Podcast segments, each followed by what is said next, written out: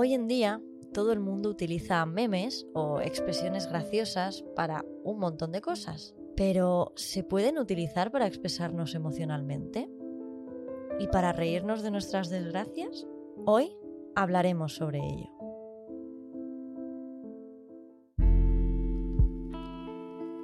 Psicología y Movidas, un podcast de María M. Valero para entender la psicología y lo que surja. 20 minutos para que no te dé tiempo a que se enfríe el café y para que lo que sea que estés haciendo se te haga un poquito más ameno.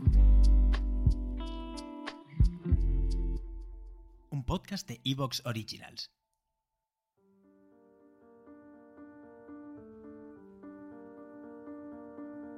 Para la gente que me escucha y que no sabe qué son los memes, según su definición, los memes son un texto, imagen, vídeo u otro elemento que se difunde rápidamente por Internet y que a menudo se modifica con fines humorísticos, aunque últimamente a muchas cosas se le dice esto es un meme.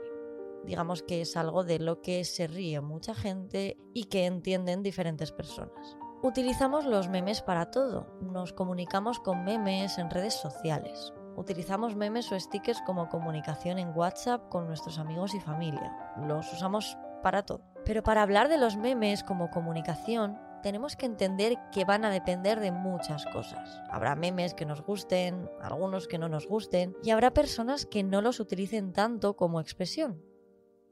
Digamos que existen personas que utilizan un tono humorístico para hablar de las cosas que les suceden o para expresarse en general, mientras que hay otras personas que no lo utilizan tanto. No todo el humor es para todo el mundo, ni es entendible por todo el mundo, ni lo usan todas las personas de la misma manera.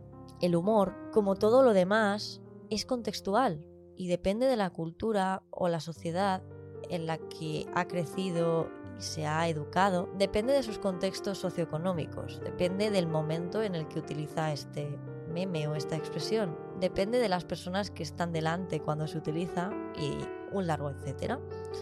Es decir, no todo vale en todo momento. Pero a la pregunta de antes, ¿podemos utilizar los memes como expresión emocional?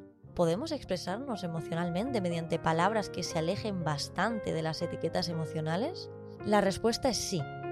Y puede ser una mejor expresión, al menos para que lo entiendan las personas de mi alrededor, que lo que puramente está dentro de la gestión emocional o que las propias etiquetas emocionales, que, por desgracia, mucha gente no entiende. Cuando antes he mencionado el humor, diciendo que no se puede utilizar en todos los contextos, podemos cambiar humor por cualquier otra palabra y entender que muchas de las conductas que realizamos son contextuales y, por tanto, no se van a entender en todos lados. Por tanto, con el humor...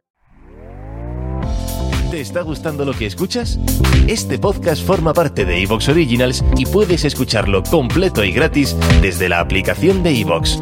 Instálala desde tu store y suscríbete a él para no perderte ningún episodio.